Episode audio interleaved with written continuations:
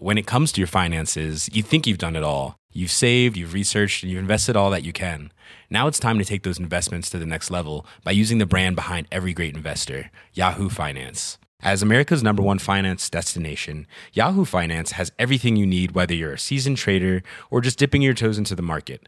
Join the millions of investors who trust Yahoo Finance to guide them on their financial journey.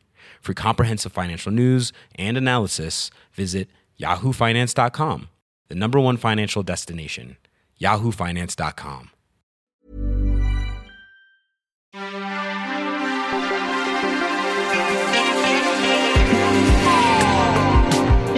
Série, votre rendez-vous dédié aux œuvres diffusées dans votre télé sur vos sites de streaming préférés, le tout sur We Love Cinéma. Comme chaque quinzaine, désormais, un invité de choix, un invité prestige, un invité on se fout pas de votre gueule, vient nous rendre visite, virtuellement bien sûr, en ces temps de confinement et post-confinement.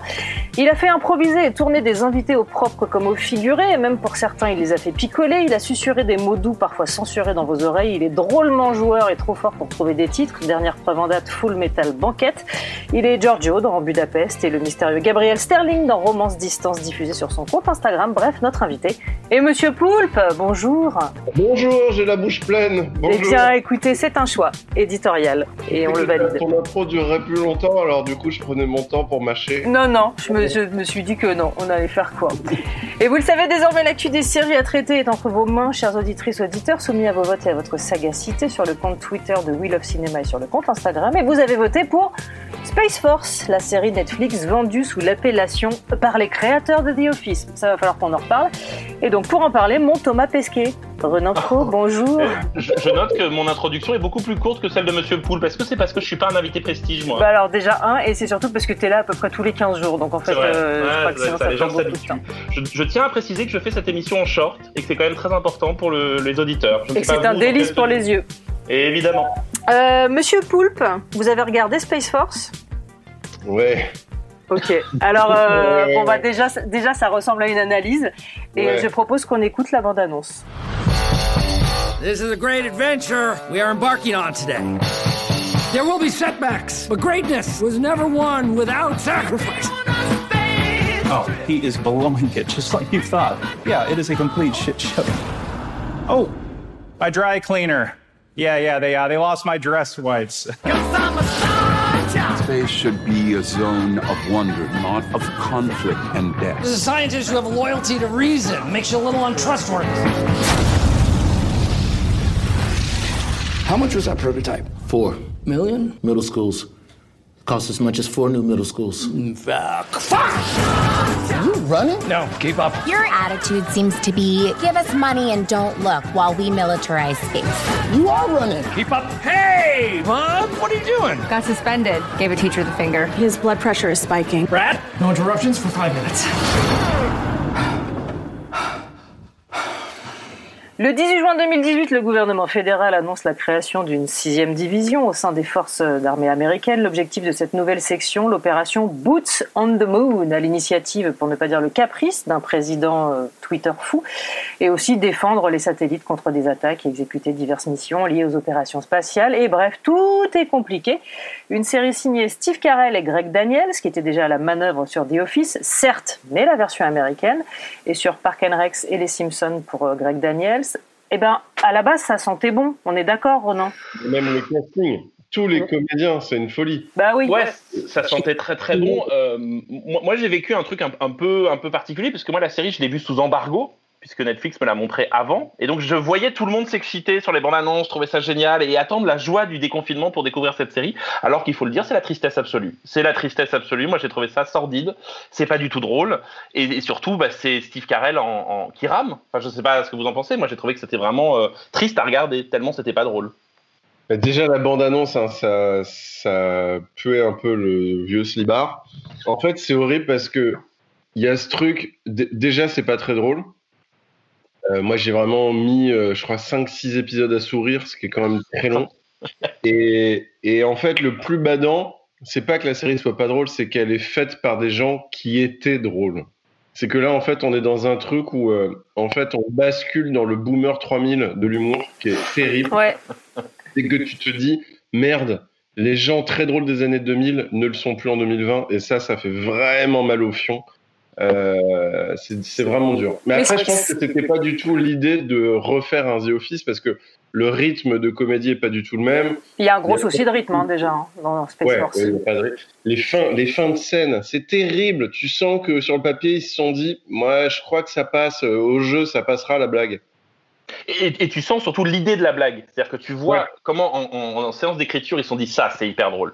Et en fait, ça ne marche pas. C'est-à-dire que tu vois toutes les intentions de Ouais. blague de Steve Carell. On, va, on fera un point peut-être John Malkovich, hein, c'est-à-dire RTT du jeu total. On est vraiment sur quelqu'un qui n'en a plus rien à foutre et qui prend un chèque.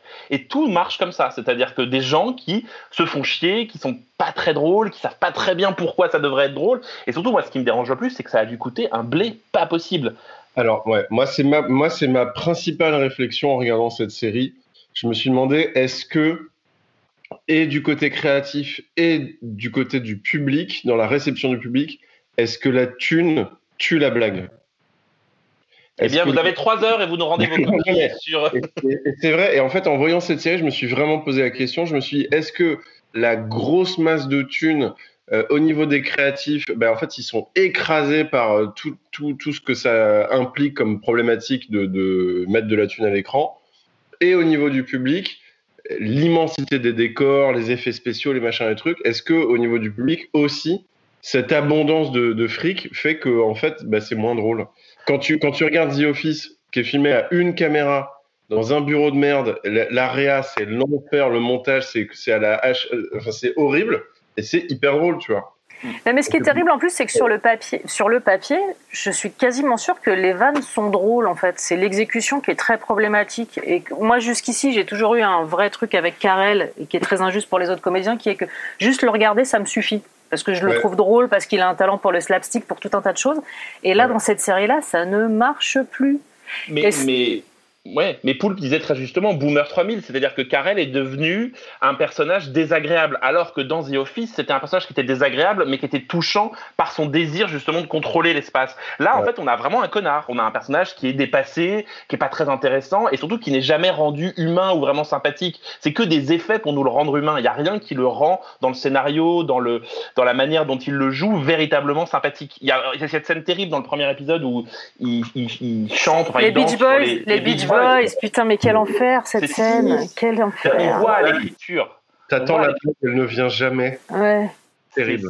C'est- terrible et surtout on voit comment en salle d'écriture ils se sont dit c'est la scène émouvante, poétique, c'est décalé, c'est drôle et en fait c'est juste plat et c'est pas en fait ça donne rend le personnage totalement antipathique. Moi j'ai vraiment eu beaucoup de mal à aller au bout. hein. S'il faut donner un point positif, c'est que pour le coup, moi, le fil rouge euh, fiction, euh, j'ai quand même, malgré tout, été chopé et je me disais, ah, l'histoire est pas mal, le délire de la conquête de la Lune, Mm. où il y a les Chinois qui font chier, machin. Bon, j'ai quand même été chopé par ce truc-là, je suis allé jusqu'au bout et je trouvais, mais encore une fois, c'est raté, mais je trouvais hyper intéressant le, la relation entre John Malkovich et Steve Carell, entre les scientifiques et les militaires. Et je trouve ce truc-là de, de c'est quasiment un buddy movie en fait. Mais, Euh, mais on- on- Charline citait euh, Parks and Recreation, qui est en fait la- le même sujet, c'est-à-dire comment des gens peuvent dédier leur vie à un truc qui n'a aucun sens. Dans Parks and Rec, Leslie Knope, elle dirige des parcs et jardins d'une ville pourrie. Ouais. Et en fait, c'est la même relation avec Ron Swanson, qui, est donc, qui était le même personnage euh, hyper cartésien, hyper lui qui était li- li- libertaire dans, dans la série de Parks and Rec. C'est en fait la même structure, sauf que en fait, ça marche. Enfin, ça- ça- ça- on a déjà vu ça en fait. Ouais, mais tu vois, ce qui, ce qui est très marrant, c'est que on, on- on- ça se réclame. euh, Ce que je disais, le, le- le truc de l'argument de vente, c'était euh, par les créateurs de The Office. Bon, bah déjà un, si on peut redire que le créateur original de The Office, c'est Ricky Gervais, c'est pas les Américains. Bref. On sent que c'est une mission. Et c'est surtout- de vie, Charles. non, non, mais- On sent que c'est un combat. C'est-à-dire que ça, lorne sur le papier du côté de Park and Rex, du côté de, de The Office, sais et pas en fait, dire Parks and Rec. Tu dis Park and Rec, tu sais pas le dire. non. D'accord. Mais en fait, parce que je vais briser un énorme tabou, j'aime pas beaucoup cette série. Mais euh, C'est ma série préférée, Charlie. bah ouais, je sais, Renan. Mais euh, Et elle le dit avec un doigt entre les auditeurs surtout, elle s'en fout complètement. Non, mais je trouve qu'en plus, ça lorgne plutôt dans l'exécution du côté des vieux Zucker, Abraham Zucker, et pas les plus réussis. C'est très bizarre. Donc, du coup, on, Poulpe, tu parlais des, des, des- des comiques géniaux des années 2000, mais qui lorgnent sur un humour qui date de fin 80, début 90. Donc, le- Mhm. tout le mélange passe pas du tout, en fait. Et- Ouais. et et ça pose aussi une question, c'est est-ce que la conquête spatiale et est-ce que le, le- le truc spatial, c'est drôle? Il y a eu une série il y a pas longtemps qui s'appelait Avenue 5, qui était fait par euh, Armando Iannucci, qui est aussi un, un- un génie de la comédie, on se souvient de VIP, et c'était pas drôle du tout non plus. Est-ce qu'il n'y a pas un truc où, au fond, l'espace, c'est pas très drôle? Alors c'est une vraie question philosophique que je vous pose, la France. Est-ce que si, l'espace, c'est drôle? Bah si, parce que tu as des trucs dans l'espace très marrants euh, que là, j'ai oublié le nom. Le guide du voyageur. euh, ça, Ouais, Galaxy Quest Et t'as, t'as- en film, tu as Galaxy Quest, tu le guide du H, H2G2. Ouais. Mais tu avais aussi une série assez marrante, une série anglaise, mais j'oublie le blaze, avec un vampire, machin, un mec chat et tout. Bon, putain, années 90, j'ai oublié. Mais encore une fois, je crois que plus que est-ce que l'espace c'est drôle, je pense que c'est vraiment encore une fois, qui dit espace, dit grosse production, donc grosse thune. Et à nouveau, je pense que ça écrase la blague en fait. Alors du coup, est-ce qu'on reste dans la catégorie euh, film à humour de bureau? Parce que ça joue quand même aussi là-dessus, mine de rien. Surtout le début, c'est de l'humour de bureau, quoi. C'est, c'est, euh, On est dans un lieu clos, on a euh, toutes les strates. Le running gag infernal de l'assistant de euh, Steve Carell, qui oublie systématiquement de lui dire qui est dans le bureau, qui est... euh, Ouais, c'est dur. Et, et, et- et surtout, c'est c'est un truc de bureau et en même temps, qui s'identifie à ça? Enfin, en fait, ce qui est génial dans The Office ou dans Parks and Rec, c'est qu'on s'identifie à ces gens-là. Sauf qu'au fond, là, moi, je m'identifie. Je comprends pas très bien de quel bureau ça parle, qui sont ces gens, quel est leur rapport. Et surtout, la série cherche à être une charge anti-Trump. Et on peut pas être deux choses en même temps. En fait, c'est-à-dire que la charge anti-Trump, elle est un peu foirée.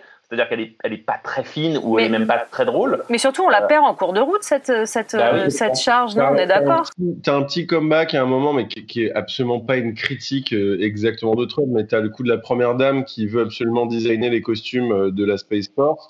Donc c'est pas vraiment une critique d'Ivana Trump. Non, non, Et mais... en plus, la blague, elle est vraiment pas gaulerie, quoi. Tu la vois arriver et tout, et, et ah bah oui, ils sont mal habillés.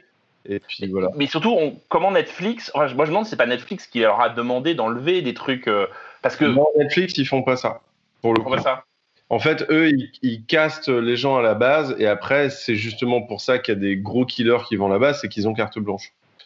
Donc c'est très bizarre qu'ils n'y soient pas allés à fond parce qu'ils Ouais. avaient justement une plateforme Netflix qui permettait justement d'être euh, pas lié à la publicité, pas lié à toutes ces choses dans la télévision américaine. C'est quand même euh, décevant. Là, je pense, dans, dans tout ce tas de, de vieilles personnes plus très marrantes, c'est euh, surtout, euh, je pense à Ben Schwartz, qui est un mec vraiment génial, qui Ouais. fait le de la com euh, dans... Jean Ralphio. Et voilà, Jean Ralphio dans Parks. Et donc là, euh, et tu le vois en fait, tu vois que lui, il essaye de, tu vois, d'amener du rythme et tout machin. Et les scènes où il est là, il, il est marrant, mais en fait, il est, il est seul quoi, Ouais, il est tout seul. seul quoi. C'est vrai. Et c'est con parce que moi j'y croyais de ouf. En fait, quand j'ai vu, alors avant de voir la bande annonce, parce que la bande annonce c'était vraiment pas bien non plus, mais le pitch.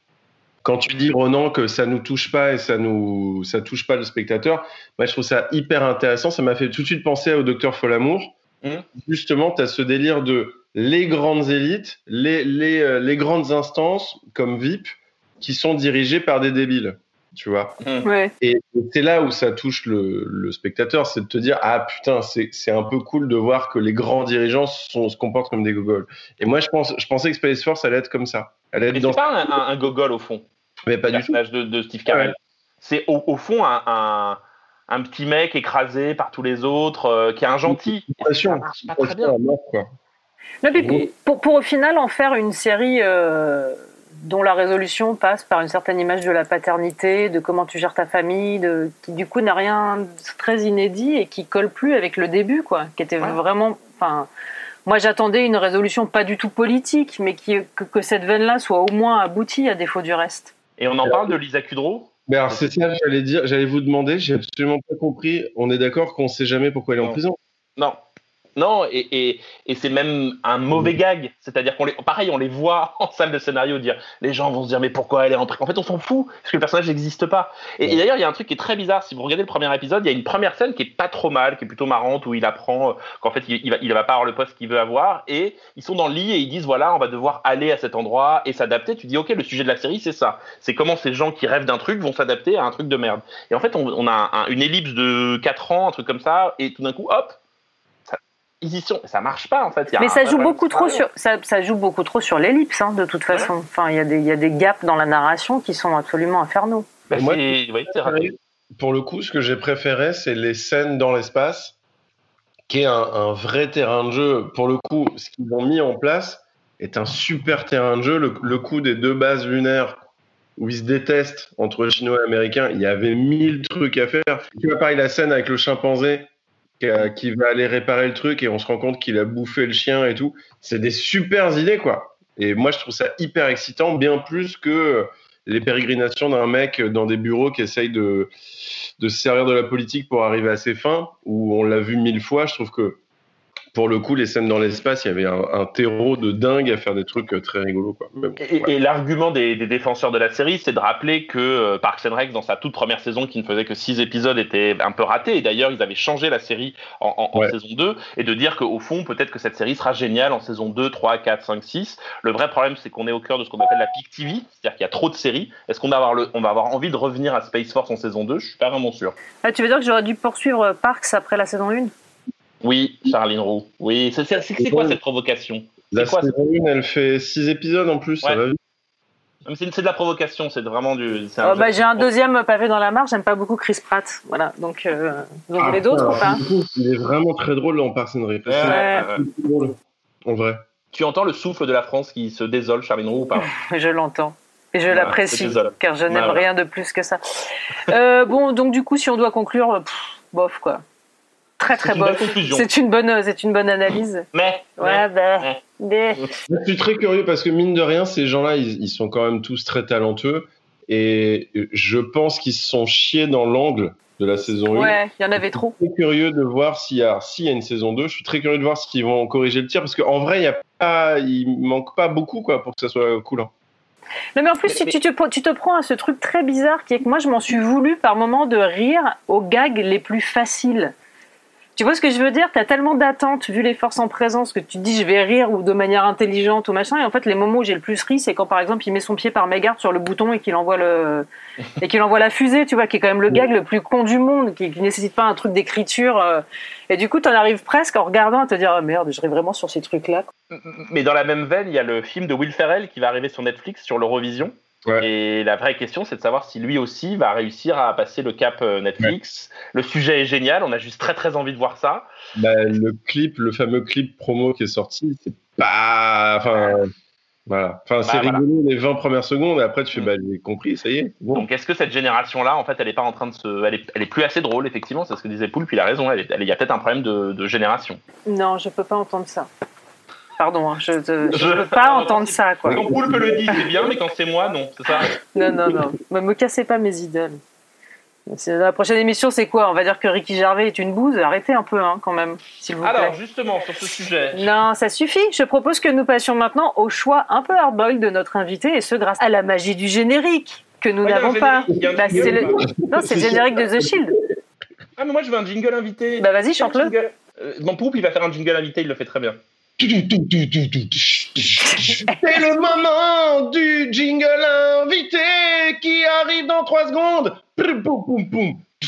Franchement, euh, c'était parfait.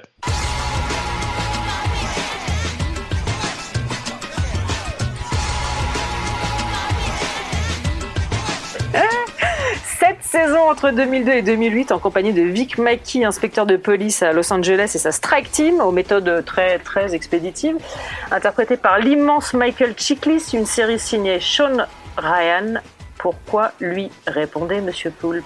Il y a beaucoup, euh, il y a énormément de grandes séries. C'est hyper dur en fait quand, t'aimes les quand les séries. Donc euh, pour vous comme pour les gens qui nous écoutent, il y a énormément de très grandes séries et c'est dur de- d'en dire une. Euh, mais moi clairement c'est The Shield parce que j'avais jamais vu ça. C'était une des premières, je crois que c'est ouais, une des premières séries où euh, tu as un vrai anti-héros que à la fois tu peux pas aimer et en même temps tu ne peux que aimer. Et c'est hyper étrange comme sentiment. Ce qui a ensuite donné des bébés tels euh, Breaking Bad, Dexter et compagnie, où c'est des, héros méchants. Et euh, et il y avait aussi ce truc de, pareil, où, je- découvrais ce, cette forme de réa qui est complètement dingue, où c'est de la caméra à l'épaule, c'est quasiment du doc euh, à l'arrache, mais qui est pas mais qui pas joué. Ils jouent pas le quatrième mur comme tu peux le voir dans The Office par exemple, où ils font des regards caméra. Là, c'est vraiment c'est une réa bourrine avec des zooms, des machins, c'est hyper dynamique. Euh, et ensuite, euh, euh, l'ambiance, l'ambiance était ouf. Après, cette ambiance-là, elle était vraiment typique de ces années-là. Tu avais Oz, tu avais plein de séries comme ça qui parlaient de l'Amérique crade et clairement des laissés pour compte post-Reagan 80s, quoi. Et, euh, ouais, j'ai adoré ce truc-là. Et puis surtout, ouais, cette présence, ce héros qui est incroyable. Et après, il y avait un truc aussi que j'ai adoré, que tu retrouves un peu de temps en temps, c'est dans la narration. C'est que les, les épisodes, en gros, tu as une intrigue principale où il doit aller d'un point A à un point B pour résoudre une enquête euh, pendant l'épisode. Sauf que pour résoudre cette enquête, il, va être pollué par mille petites merdes à droite à gauche. Et en fait, tu as ce truc d'urgence où il se noie dans son environnement et qui continue quand même à essayer d'avancer. Euh, je trouve ça vraiment génial. Par exemple, c'est un type de, de narration qui a été repris, par exemple, dans Platane. En fait, Platane, c'est un peu le The Shield de l'humour dans le sens où- de la saison 1, hein, j'ai pas vu les saisons, mais tu as ce truc où euh, il, veut, il doit aller d'un point A à un point B, sauf qu'il va passer par du C, D, E, F, machin, là, avant d'arriver au point B. Et je trouve ça vraiment génial, ce truc de noyade de narration. Quoi. Et le grand, enfin, dans les, dans les, dans les aspects assez euh, géniaux de cette série, c'est qu'effectivement, tu le disais, tu as beaucoup de mal à t'attacher au mec, mais en même temps, tu pas du tout envie qu'il lui arrive des galères. Et ce qui n'a jamais été sacrifié dans toutes les, enfin, dans les sept saisons, c'est le, le, le- le fait de jongler entre sa vie pro qui est catastrophique et sa vie personnelle qui est un drama du début à la fin. Il n'y a aucune des deux parties qui a jamais été sacrifiée dans, le, dans la manière dont c'était écrit. Ouais. Ce qui n'était pas si fréquent pour le coup. C'était une, une série en réponse, tu sais, à ces grandes séries des, des années 90, NYPD Blues, on racontait Ouais. le quotidien d'un commissariat et on avait ces grands personnages héroïques et on en faisait. Ce qui est marrant, c'est que je me suis posé la question si The Shield pourrait être refait aujourd'hui. Je crois pas en fait. Je suis pas sûr que le public aurait envie, d'autant plus en ce moment avec l'Amérique, de suivre un personnage pourri. Et donc c'est vraiment très caractéristique d'une époque, c'est-à-dire de cette manière dont on a eu de regarder l'Amérique de travers, dont on a eu de montrer justement que les, les figures héroïques américaines, euh, on peut penser notamment à Charles Bronson par exemple, ou à, tout- ou tout- toutes ces figures de vigilantes Ouais. américains, la série a montré leurs limites en fait. Et la question c'est, je sais pas si aujourd'hui on pourrait refaire The Shield. Je sais pas si ça passerait, je sais pas si les gens auraient envie de s'attacher à un personnage aussi monstrueux. Parce qu'il a quand même quelque chose de très très violent, très dur. Bah, il, est, Euh, il est horrible et en même temps, il a des valeurs. C'est ses valeurs à lui, mais il Ouais. a des, des vraies valeurs. Quoi. Ouais, et, et ça pose une vraie question, encore une fois, sur le- l'évolution aussi des séries et de ce qu'on raconte. Après, c'est quand même une série très très euh, marquée par l'esthétique documentaire, ce que, que vous disiez, euh, Monsieur Poul, très justement, et comment on avait amené cette esthétique pas du tout vers la comédie, vers un truc beaucoup plus dur, beaucoup plus brut. Et au fond, les, les héritiers de The Shield, moi j'ai l'impression c'est toutes les séries documentaires Netflix où on a ces, ces personnages euh, qui apparaissent, vous vous souvenez, on en parlait la dernière fois ensemble, Charline, Don't Fuck With Cats, des trucs comme ça, Ouais. qui justement par cette esthétique documentaire racontent aussi les travers de l'Amérique. Et alors, ce qui était aussi assez fort dans la série, c'est que les, le, le- bon, la Strike Team et le héros sont quand même Mm. des gens assez peu recommandables, mais qu'ils ont quand même réussi à construire en face des méchants à la hauteur des enjeux. Tu vois ce que je veux dire? Tu aurais pu avoir du méchant faiblard auquel tu te dis, Mm. bon, bah finalement.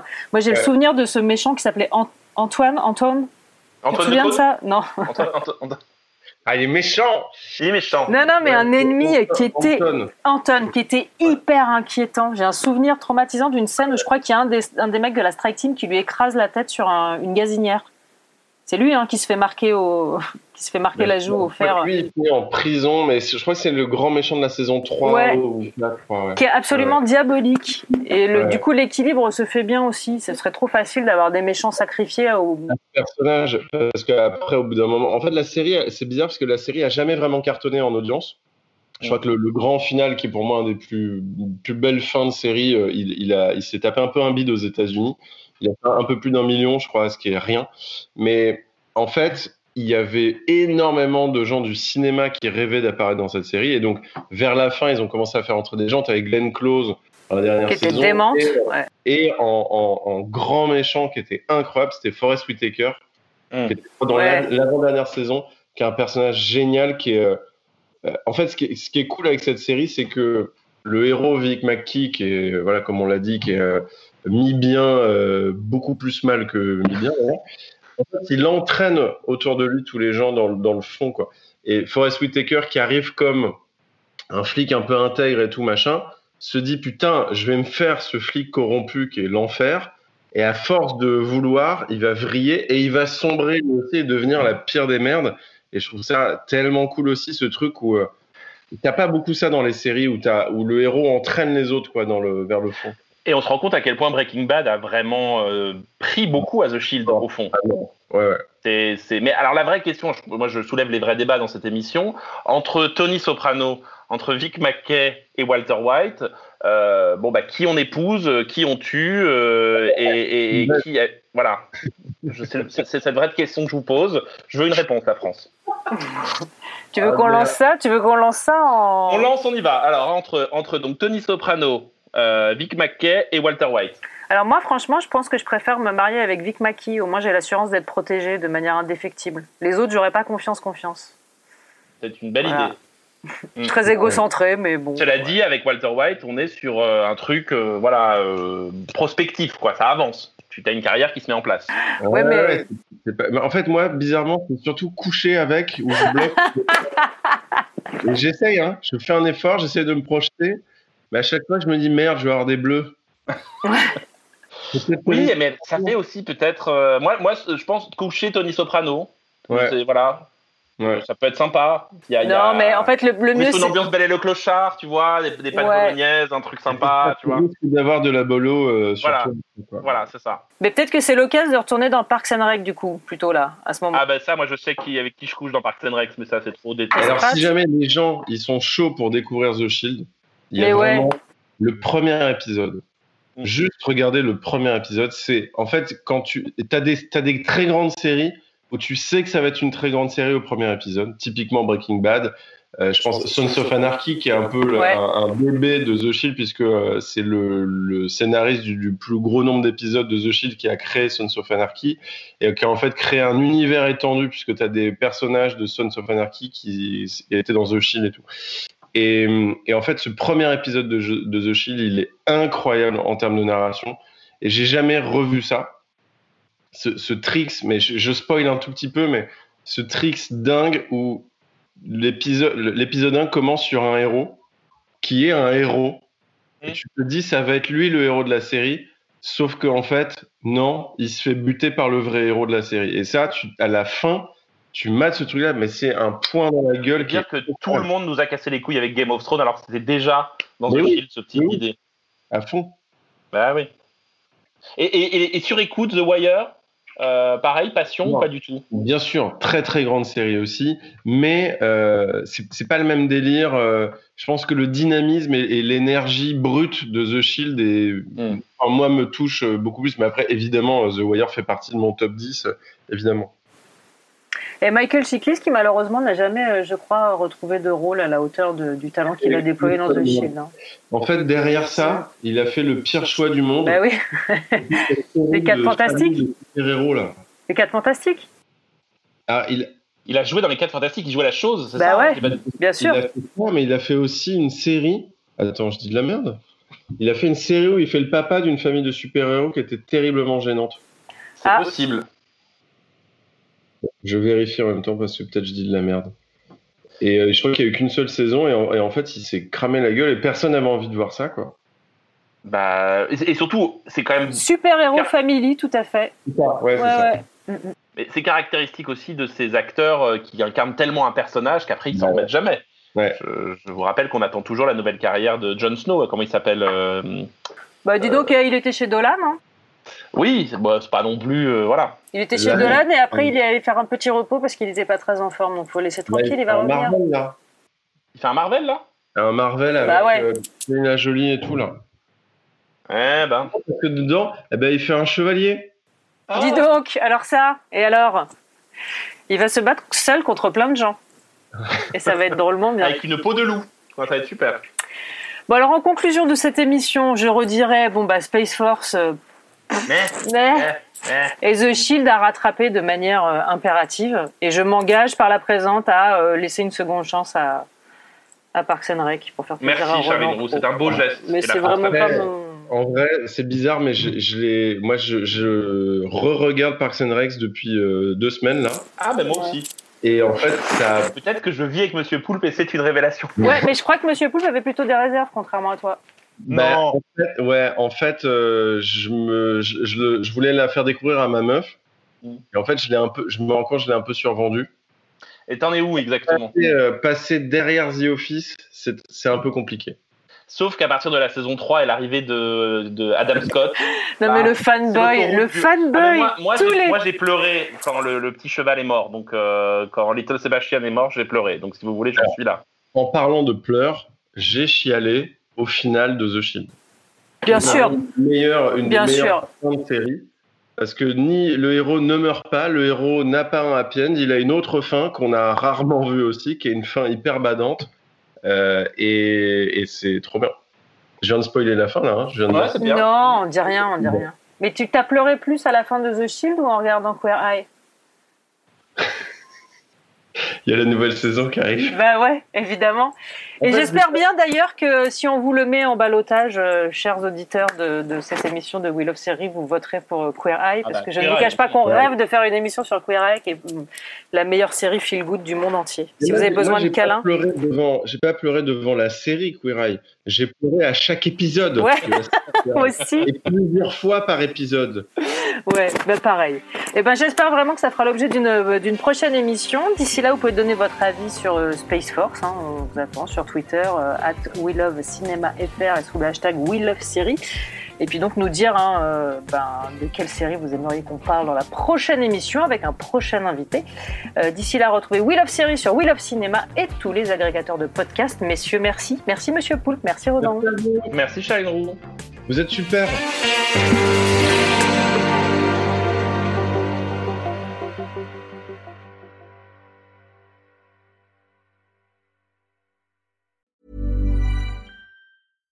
When it comes to your finances, you think you've done it all. You've saved, you've researched, and you've invested all that you can. Now it's time to take those investments to the next level by using the brand behind every great investor, Yahoo Finance. As America's number one finance destination, Yahoo Finance has everything you need, whether you're a seasoned trader or just dipping your toes into the market. Join the millions of investors who trust Yahoo Finance to guide them on their financial journey. For comprehensive financial news and analysis, visit yahoofinance.com, the number one financial destination, yahoofinance.com.